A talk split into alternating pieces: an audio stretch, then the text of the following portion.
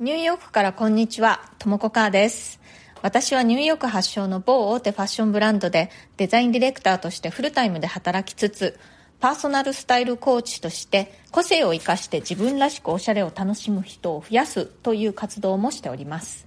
このチャンネルニューヨーク人生劇場では人種のるつぼ何でもありのニューヨークで私が体験したあれこれや日々感じたことについて私の専門分野であるファッションの話についても時々混ぜながらお伝えしていきます。ニューヨークの自由でポジティブな空気感とともにちょっと元気が出る放送をお届けしたいと思ってやっております。それでは今日もよろしくお願いします。今日はですね、リスナーの方からまたご質問をいただきましたので、それにお答えしながら、ちょっと、あの、そこから派生していろいろお話ししてみたいなと思っています。まずちょっと読みますね。こんにちは。私は一度も海外に行ったことがなく、ともこさんのニューヨークでのお話を聞くのがとても大好きです。ありがとうございます。質問です。ニューヨークでは編み物をされている方はおられますか？毛糸屋さんとかありますか？手編みのマフラーやセーターを着てる方っておられますか？私は編み物が大好きなんでちょっと聞いてみました。お体に気をつけてください。ということで、えー、ありがとうございます。ちょっとね、お名前がわからないんですけれども、まあ、匿名さんということで、えっと、ニューヨークでですね、編み物をしてる人いますね。具体的に身近にね、編み物が趣味の人っていうのは、私の周りにはいないんですけれども、それでも、あの、公共交通機関のね、中で、ちょっと編み物してる人とか、カフェで編み物してる人とか、たまにですけど見かけます。でね、毛糸屋さんもありますよ、いくつか。私は自分自身が編み物をしないので、そんなに詳しくはないんですけれども、こう街を歩いててね、なんか、いい感じの素敵なお店だなと思ったら毛糸屋さんだったみたいなことはあります。あとはね、あの、編み物雑誌とか売ってるのも見るので、やっぱり編み物好きな人っているんだと思います。で、一つね、へーって思ったのが、あの、ファッション雑誌の防具ってありますよね。防具の編み物専門の雑誌っていうのがあるんですね。防具ニッティングっていうので、まあ、毎月は出てなくてですね、どうやら年に2回しか出てないみたいなんですけれども、まあ、あの、ファッション雑誌の防具といえば、ハイファッションを紹介するような雑誌なので、一体どういった内容なのかなってちょっと気になりますね。あの、日本だと、その、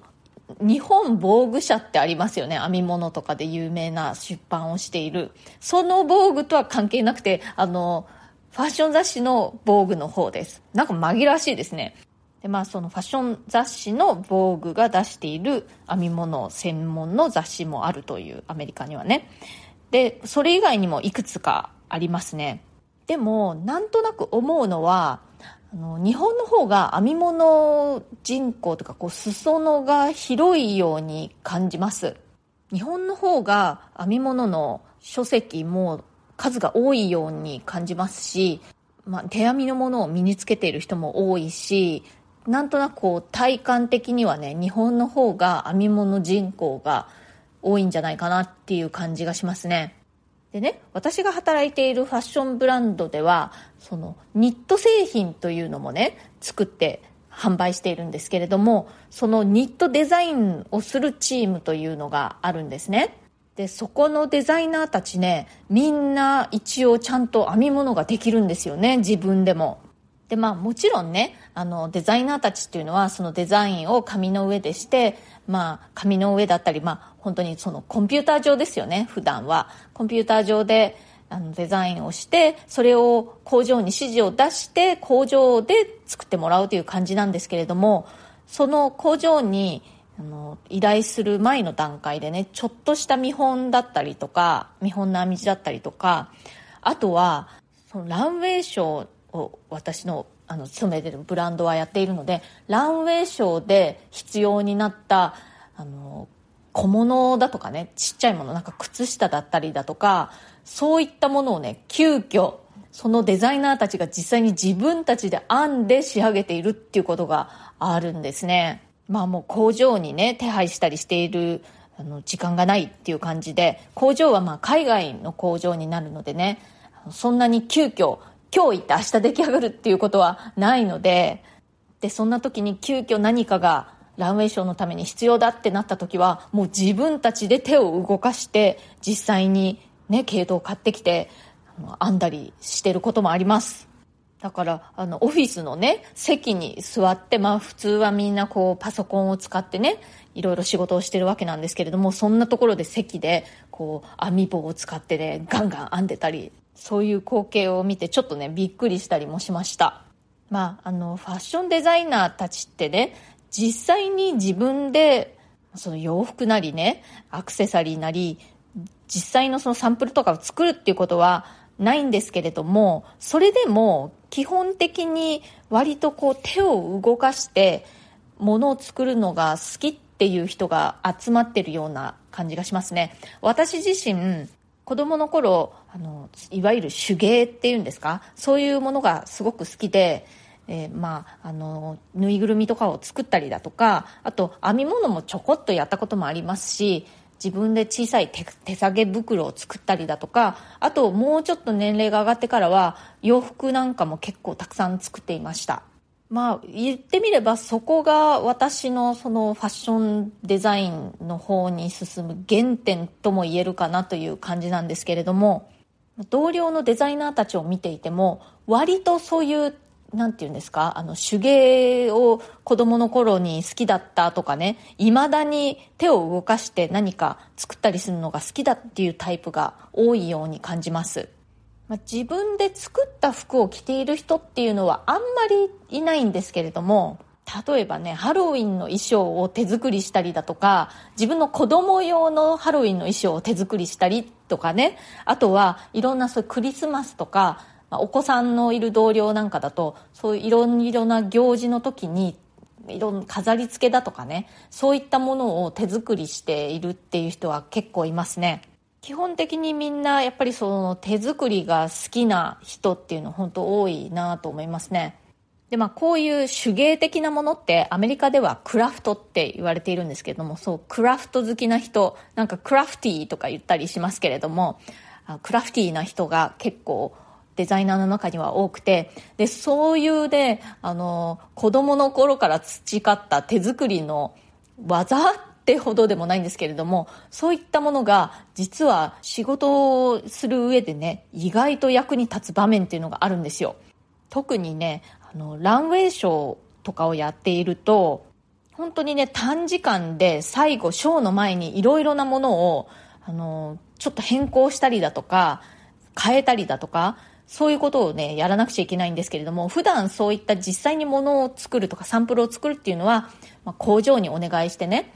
まあ、あの、ローカルの工場っていう場合もあるんですけども、大概は海外の工場にお願いして、まあ、作ってもらっているんですけれども、もうそうは言っていられない、本当にもう明日までに何とかしなくちゃいけないみたいな場面っていうのが結構ランウェイショーをやっているとあって、そういう時にやっぱりね、もう自分たちでなんとかしてしまうっていうのが結構あるんですね。例えばですけれども、その上がってきたサンプルの色がちょっともうちょっと違ったらいいなと思った時に自分たちでそれを染めてしまうとか、あとはボタンの色がこれじゃない方が良かったけれどももうその気に入ったボタンの色が手に入らない。じゃあ自分たちで色塗ってしまえとか、